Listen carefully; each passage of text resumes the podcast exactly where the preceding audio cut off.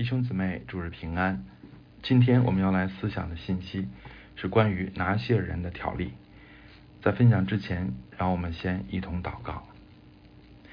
亲爱的阿爸天父，祝我们仰望您，祝我们求您保守我们在各处的聚会都平安，都有圣灵的同在，都有圣灵的充满。主啊，求您使每一位您的儿女都在这一天啊，在我们聚会当中经历您的同在。经历圣灵的充满，经历上帝的祝福，主啊，我们仰望您，求您使我们看见您是何等的真实，求您使我们经历啊您真实的同在，主我们仰望您，我们也特别的为今年高考的孩子们来祷告，我们求您引导每一个孩子啊，求您祝福孩子们都能够考上他们理想的大学，但更重要的是，他们能够在年轻的时候就经历您的真实。就经历您的能力，就经历您一切的美好。主啊，我们真的仰望您，求您拣选这班孩子们都能够真实的认识您，都能够真实的成为您自己的儿女。主啊，我们仰望您，把孩子们的人生交在您的手上，求您引导、祝福和使用。听我们的祷告，这样的祈求是奉主耶稣基督的名。阿门。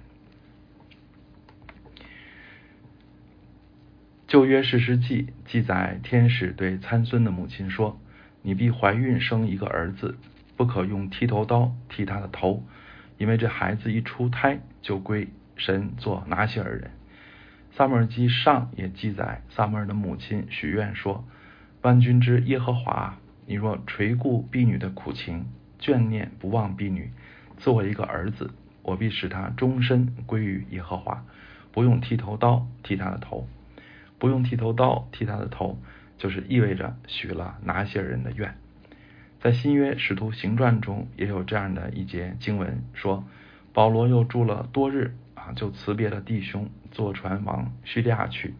他因为许过愿，就在间隔里剪了头发。这里保罗剪头发也应该和拿西尔人的愿有关。所以这三处经文啊，就是旧约和新约啊，关于。拿西尔人的愿的一些记载。那从民数记的这段经文可知，拿西尔就是归主和分别为圣的意思啊。耶和华神曾在西奈山对摩西说：“你们要归我做祭司的国度，为圣洁的国民。”祭司的国度和圣洁的国民是什么意思呢？就是全民都属于上帝啊，全民也都要服侍上帝。我们在前面已经分享了立位人的职责，而在立位记中也详细规定了祭司的职责。但是亲近神、服侍神，并不只是立位人和祭司家族的职啊责任。这一段关于拿西尔人的条例，就清楚的告诉我们，所有以色列人都被允许亲近神，神也喜悦所有他的子民服侍他，因为拿西尔人的规定。是关乎所有以色列人的，没有支派、家族啊、家世、宗族的限制，甚至没有性别的限制，因为二节规定，无论男女都可以接着做拿西尔人的方式分别为圣。那以下我们就从五个方面来思想关于拿西尔人的愿。啊，第一，对哪些人的要求啊，第二，谁可以许哪些人的愿啊，第三，为何许哪些人的愿？第四啊，许愿的期限有多长啊？第五，哪些人的标志啊，我们就从这五个方面来分享关于哪些人的愿啊，哪些人的条例。那首先我们来看神对哪些人的要求。这一章啊，二节一直到二十节啊，其实是这一章的绝大多数啊，绝大部分啊，都是关于对拿些人的要求，包括禁忌的啊，禁戒的条例。和誓愿期满解除的规则，哪些人禁戒的事物包括任何含酒精的饮品啊，无论是清酒还是浓酒都不可喝啊，甚至禁止食用葡萄和一切葡萄制品啊，因为葡萄很容易发酵，所以禁戒葡萄和葡萄制品也是为了杜绝一切接触酒精的可能。第三是不能够接近尸体。啊，甚至父母和兄弟姐妹去世也不能参加葬礼。而当拿些人的誓愿期满规定要献呃要献三样祭，就是燔祭、平安祭和赎罪祭啊。如果算上同献的素祭和奠祭，就是五样啊。当我们考察这些对拿些人的规定的时候啊，我们就可以知道啊，上帝对拿些人的要求啊，高过对一般民众的要求，甚至高过对普通的祭司的要求。例如。啊，普通祭司啊，只是在进会幕值班之前不准喝酒，而哪些人呢，啊，则是在整个许愿期间都禁止一切可能含酒精的食物。普通祭司近亲死亡时可以参加葬礼，可以哀哀哭，但是拿西尔人却不可以。啊，这一点是和对大祭司的要求是一致的。而拿西尔人还愿时要献的祭，也是和。大祭司就职时所献的相当。一般来说，用水洗涤或者等到晚上就可以解决轻微的不洁啊，比较严重的不洁啊，则要等候七天，然后献上啊低价的赎罪祭啊。但是对拿些人来说呢，这是不够的啊，他不但要献鸟为翻祭和赎罪祭，更要献上羊羔为赎愆祭，这是一笔昂贵的花费。而且因为沾染不洁，许愿期要重新计算。犹太文献曾经记载过，有一位以色列的啊王后啊许了一个长达七年的拿西尔人的愿啊，却在最后关头沾染不洁，结果怎么样呢？啊，结果他要从头再守七年。所以从这一系列的规定和对比，我们就可以明显看出，神对拿西尔人的要求是高的。啊，但这样的要求过分吗？啊，例如连父母兄弟姐妹的葬礼也不能参加。初次听见这样的规定，可能让我们难以接受，觉得神的要求似乎啊太不人道了啊。但是我们想一想啊，那些过去的宣教士啊，可能他们离开父母，离开他们的家啊，前往宣教工厂啊，其实可能就意味着啊永别啊。我们想想那个。啊，这个清朝末年的时候，那些宣教士来中国坐船都要大半年啊，甚至更长时间啊。这来一趟啊，那个时候根本不像现在交通啊，这个国家和国家之间的关系啊，就是这么正常啊啊。其实来一趟非常的不容易，甚至是可能啊，就是说有去无回的啊。所以这个啊，从这个意义上讲啊，就是神的规定其实不是故意无情啊，而是。呼召的代价啊，所以神不是让人在一般情况下不讲人情，但是在特殊的许愿和使命的前提下啊，这样的要求就是啊可以理解啊，甚至是理所当然的。那么这么高的要求说明什么呢？啊，第一，说明神喜悦他的子民都更圣洁啊，更完全的归向他。要求高，说明期待高。啊，如果神只看重立位人和祭司家的灵性和服饰，啊，根本不指望其他以色列人都在属灵上啊更长进、更完全，那么神就不会给其他支派的以色列人这样一个许愿离俗的机会，啊，更不会把要求提到相当于大祭司的程度。所以高要求首先代表高期待，说明神喜悦每一位他的儿女都能与他有更深的相交。对他有更深的服侍。其次啊，这么高的要求，说明分别为圣不是随随便便的，而是极其严肃认真的事啊，甚至可以说是要付上代价的事啊。一说代价，容易引起误解啊，好像是主张靠人的行为换取神的肯定啊。但我啊，并不是这个意思啊。我的意思是啊，操练敬虔是需要与肉体征战的。啊，例如神要他的儿女主日敬拜他啊，但是我们的肉体却想在星期天睡懒觉啊，这是不是一个选择呢？啊，神的心意是清楚的啊，但是我们如果选择顺服神，就需要胜过肉体想睡懒觉的意愿啊，所以从这个角度来看，分别为圣并不是轻松容易的，这就是我说要付代价的意思啊。平时可以做的事，例如喝酒，分别为圣的日子。却不可以啊！别说喝酒，就是吃饭这么正常的事，进食的日子就要暂时放弃这件正常事，这就叫分别啊！其实主日参加敬拜啊，主日减少娱乐，还有平常操练进食啊，这些其实都是分别为圣的操练。我们说这些操练是否必要呢？在这些日子操练，放弃所谓正常的权利和享受，是否对我们的灵性有益呢？所以，亲爱的弟兄姊妹，做拿西尔人的目的正是在此，不是积累功德，不是律法主义，而是操练敬虔。可以说，基督徒不应该凭血气随便许愿，啊，也不应该超过信心给自己定过高的目标。啊，但是却不能说分别为圣的操练没有必要，也不该以为基督徒可以不用放弃任何享受和权利，就能自然的灵性长进。我们都承认，只在外表遵从教规，不等于真正的敬虔。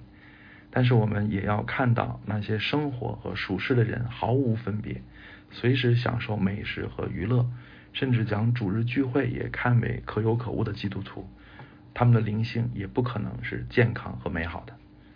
如果说前者是没有信心的行为，那么后者就是没有行为的信心。其实两者都是虚假的，都是自欺。所以，亲爱的弟兄姊妹，这两种极端我们都当避免啊。但对这个时代，我们这些散漫和体贴肉体惯了的基督徒来说，分别为圣，付上代价操练敬虔，更是我们应当好好反思和追求的。接下来，我们在思想啊，谁可以许哪些人的愿啊？谁可以许哪些人的愿呢？首先是自愿啊，所以既然是自愿啊，我们就别嫌上帝的要求高啊。上帝要求虽高，却不是强迫我们的啊，而且上帝也没有让我们超过信心随便的许愿。所以，我们如果在神面前说了大话，却不能遵守，那这个责任不在上帝，乃在我们自己。当然，就算我们说了大话不能遵守啊，神最终也有怜悯啊，不用，并不用担心神会惩罚我们啊。这时我们就要想到神的恩典和基督的救赎了。但是无论如何，在神面前许愿要慎重啊，也要追求说话算数啊，这是理所当然的。相信符合个人信心的许愿，并且努力遵行承诺，这是好的无比的啊。相信这样的操练。必能带来生命的成长。其次，家长啊也可以替儿女许愿啊。我们在分享的开始就举了参孙的母亲和萨摩尔的母亲的例子，他们都是把自己的孩子奉献给了神啊。有人可能质疑，家长有权决定儿女的命运吗？啊，今天这个时代尤其流行让孩子自己做主的理念。我们虽然不同意父母有权像古代那样完全掌控儿女的人生，但是父母对儿女的期望以及父母所做的决定，必然大大影响儿女的前途。这却是显而易见、无可否认的。例如，宣教士带着儿女离开祖国，前往前往宣教工厂，这个决定必然从方方面面影响孩子的未来。有的宣教士子女。可能对宣教工厂的语言文化的熟悉、认同感都超过对自己的祖国啊。他们长大后可能也成为宣教士啊，回到祖国反而有适应的障碍啊。虽然他们的父母没有替孩子决定人生道路啊，但他们带着孩子去哪里、做什么事以及如何生活啊，必然会深刻影响孩子的未来。我们今天呃的父母对孩子也是如此。虽然你不是替孩子做决定，但是你的决定必然深刻影响孩子。世界上大多数啊，大多数的这个基督教的宗派，包括天主教、东正教、长老会、路德宗、圣公会，都主张婴儿洗礼啊。少数反对婴儿洗礼的宗派也实行婴儿奉献礼啊。其实意思差不多啊，都意味着承认父母有权许愿啊，有权立志。啊，也有责任啊，按着神的心意和命令养育儿女啊，甚至有的父母奉献儿女时是带着啊孩子将来成为萨摩尔、成为保罗、成为戴德生那样的心智啊，其实这就相当于期望孩子将来终生成为那些人。我相信父母啊这样的期望是好的啊，也相信父母有权柄立下这样的志愿啊，做出这样的决定啊，但是这个决定。不在于啊，这个奉献的决定不在于你将来强迫孩子读神学啊逼着孩子做牧师，而在于你从小教孩子看重什么啊，让孩子接触什么，以及避免孩子受什么影响啊。如果一个基督徒家长从小带领孩子家庭敬拜，坚持让孩子参加教会生活啊，看重孩子信仰方面的成长，过于舒适的前途，那么他虽然不是替孩子的前途做决定。啊，但是还，但是家长对信仰的认真，他一步步的敢做出非主流的选择，必定深刻的影响孩子。其实同样道理，有的家长在孩子参与教会生活的事上，让孩子自己选择啊，但是在上辅导班的事上，却替孩子做主啊，他们一点儿不敢做出非主流的决定啊，步步都追随世界的方向，这样点点滴滴。也必然看在孩子的眼里啊，记在他们的心上，以致深刻的影响他。所以，亲爱的弟兄姊妹，我们今天的父母能决定孩子的人生吗？答案是不能啊。那么，我们能啊深刻的影响孩子的人生吗？答案是一定能啊。那么，我们可以许愿将孩子奉献给神吗？答案也是能，而且上帝喜悦我们如此行。但是我们真的愿意奉献吗？啊，这是我们应当反省的。啊，真正的奉献不在于接受奉献礼，而在于父母的一个个决定。啊，你说你愿意奉献孩子，却不敢不让孩子上公立学校，啊，也不敢不让孩子啊这个不带红领巾，那么你的奉献一定是虚的。啊，我并非主张基督徒不能够上公立学校。啊，在这个问题上，我我不像郭牧云牧师他们那么的啊这个强烈啊。我在这个地方拿公立学校举例的意思是啊，公立学校啊，在某种程度上是代表着主流的啊似乎安全的那条道路啊。所以，如果我们做家长的一点不敢啊，为了信仰离开这条道路啊，那我们说我们奉献孩子啊，这个就不是真实的。啊，接下来我们再思想啊，为何许拿西尔人的愿？啊，圣经没有详细的告诉我们在什么情况下可以许拿西尔人的愿。我们在此仅以两个例子来思想这个问题。一个例子是创世纪二十八章啊，雅各许愿说：“神若在我啊，神若与我同在，在我所行的路上保佑我啊，又给我食物吃，衣服穿，使我平平安安的回到我父亲的家。”我就必以耶和华为我的神，我所立为柱子的石头也必做神的殿啊！凡你所赐给我的，我必将十分之一献给你啊！还有一个例子就是撒母耳的母亲啊，刚才我们已经讲了啊，他许愿说啊，如果神怜悯他，赐他一个儿子啊，他就啊必使他的儿子终身归于耶和华啊！那这两个许愿都是求很具体、很实际。啊，似乎是很世俗的事物啊，一个是求保佑啊，求有吃的有穿的平安到家啊，一个是求能够有一个儿子。但是如果我们从神的角度看啊，神垂听他们的祷告是为了什么呢？啊，神向他们所要的是什么呢？雅各承诺向神献上十分之一，但这是神在乎的吗？弥迦书说，耶和华其喜悦千千的公羊，或是万万的油河呢？啊，他向你所要的是什么呢？啊，只要你行公义、好怜悯、存谦卑的心，与你的神同行。所以神神真正在乎的不是雅各财富的十分之一，而是成为雅各的神。啊，而雅各最终成为列祖之一，也在于他终于认识了神，承认了神，也愿意顺服在神的旨意中，成为神计划的一环。而萨摩尔母亲所许的愿，也说明他并非纯粹的自私。好像那些烧香拜佛只是为了利用神的人啊，因为他求儿子啊，却不想把孩子据为己有，而是承诺奉献给神啊，而他最终也确实是这么做的，而这也是啊神其实真正希望达到的目的。所以，亲爱的弟兄姊妹啊，我们可以为什么许愿呢？啊，圣经没有明确规定啊，但圣经允许我们啊，为了似乎很世俗的事许愿。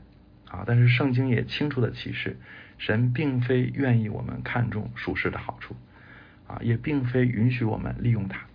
啊，神垂听祷告，啊，成就我们的心愿，乃是为了我们经历它，啊，以致相信它，啊，以致愿意更深的把自己献给他。所以做拿西尔人不是为了和神交换啊，也不是为了报答神给的好处啊，而是出于信心，愿意进入与神更深的关系啊。所以你只看重物质的好处，而对神没有信心啊，也对神没有爱啊，那就不必许拿西尔人的愿，因为做拿西尔人的本质是更深的归向神。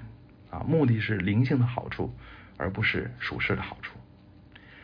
接下来，我们再思想啊，关于许愿的期限啊。至于拿西拿西尔人这个愿的期限啊，圣经至少说明有两种情况：一种是终身做拿西尔人啊，一种是在一段时间做拿西尔人啊。我们不必听说终身就害怕啊。我想，终身做拿西尔人也不是人人都必须的。而是神给神啊，神给谁，谁才能够得着。就好像萨姆尔啊，其实并不是他的母亲能决定他是不是可以终身做拿西尔人啊。即使他有这个心智啊，但根本还在于神的呼召啊。所以大家不必想到终身做拿西尔人就有压力啊，因为如果神没有呼召你啊，你也做不了啊。而如果神呼召了你呢，那神也必为你负责。啊，我们这些做牧师的也可以见证啊，终身奉献给神啊，终身做牧师啊，就好像终身做拿西尔人啊，也没那么可怕啊，其实是福气，是享受啊。至于阶段性的做拿西尔人啊，或者可以理解为阶段性的特别奉献啊，阶段性的进啊敬虔操练，这不需要特别的护照啊，而应成为每一个基督徒基本的灵修方式。啊，例如定期的进食啊，定期的退休啊，定期的参与某项服饰啊，这种阶段性的操练可长可短啊，但最重要的是应当持续和规律啊。操练敬前不能是一次性的，而应当是毕生的功课。最后啊，我们再来看啊，拿西人的标志，六章五节说，在他一切许愿离俗的日子。不可用剃头刀剃头，要由发绺长长了啊！留长头发就是拿西尔人的外在标记。其实是否留长发并不是绝对的啊！今天对于基督徒来说，也不再有这样的规定。但是信仰需要外在的标记啊的这个啊这个意义啊仍然存在啊。第一，外在的标记是对世界的宣告。当拿西尔人以特别的形象出现在世人面前的时候。首先就是提醒世人，这个世界上还有另外一条道路啊，另外一种生活方式啊，以致使人想到上帝啊和与上帝的关系啊，这就是见证啊。虽然人们看到了，也不一定相信啊，但是我们仍然有责任讲着不同的啊另外的道路，见证在人的面前。所谓清教徒和寻道者啊，这些称呼啊，都是都是世人对一些基督徒的称呼。啊，虽然这些称呼可能是带着蔑视啊，但也说明这些基督徒啊活出了某种与众不同的形象啊，以致引起了人们的注意、好奇和思考啊，这就是外在的标记的见证的果效。所以，我们今天做基督徒啊，不必留长发啊，但也需要以某种可见的方式使世人知道我们是与众不同的一群啊，我们在相信一位。他们还不认识的上帝。其次，外在的标记也是啊，对我们自己的提醒啊。当我们来到教会时，我们的表现可能是特别彬彬有礼的，因为大家都认识我啊，所以我就会有意识的活出一个基督徒该有的样子。但是在没有人认识我的情况下啊，哪怕是公众场合啊，我们也可能容易做出一些不当的行为，因为反正没有人认识我。所以，怎么使我们能够常活在一个基督徒的身份和意识中呢？啊，以某种标记不断的提醒我们自己，我是基督徒啊，其实是智慧的办法。所以，有的弟兄姊妹愿意佩戴十字架啊，或者是在汽车上啊贴个贴个鱼的标记啊，我都觉得是挺好的办法啊。估计在车上贴上基督徒的标记啊，可能啊就能够在一定程度上。可以克服这个路怒啊路怒症，嗯，啊第三啊在世人面前公开自己的信仰需要勇气啊，但这是追求金钱必不可少的啊。今天啊，有不少的基督徒并不敢于公开自己基督徒的身份，甚至别人已经好奇我们的生命啊，但是我们仍然不敢承认我是基督徒啊，我是我信上帝。虽然各种的顾虑都可以理解啊，但是不敢承认自己的信仰，无论如何都是对神的亏欠啊，也是我们和神关系的障碍。所以必须以某种标记显明我们的信仰，这本身就是敬虔的操练啊。我们若能够顺服，就比收获信心的成长和突破。最后，让我们再简单的总结一下今天的信息的要点：第一，神喜悦他所有的儿女都分别为圣归向他；第二，分别为圣需要努力啊，是胜过肉体的操练；第三。啊，分别为圣的目的是灵性成长，是与神关系近身。第四，分别为圣是一生的功课啊，是持续和规律的功夫。好，我们一同祷告。哦，主啊，我们仰望你，我们祈求你使用今天的经文来提醒我们你的心意，求你使我们知道啊，你喜悦你的所有儿女都来亲近你，享受你。服侍你，主求你帮助我们与这个世界分别，不是离开，而是能够显出与众不同。主我们求您帮助我们，使我们在这个世界上不至于迷失啊，更不被裹挟和吞噬，反而有力量对抗世界，胜过世界。真的经历啊，在我们里面的比这个世界上的更大。主我们仰望你，我们呼求你，求你吸引我们渴慕你。渴慕更深的属于你，求你在我们寻求的时候就寻见你，得着你，祝我们仰望你。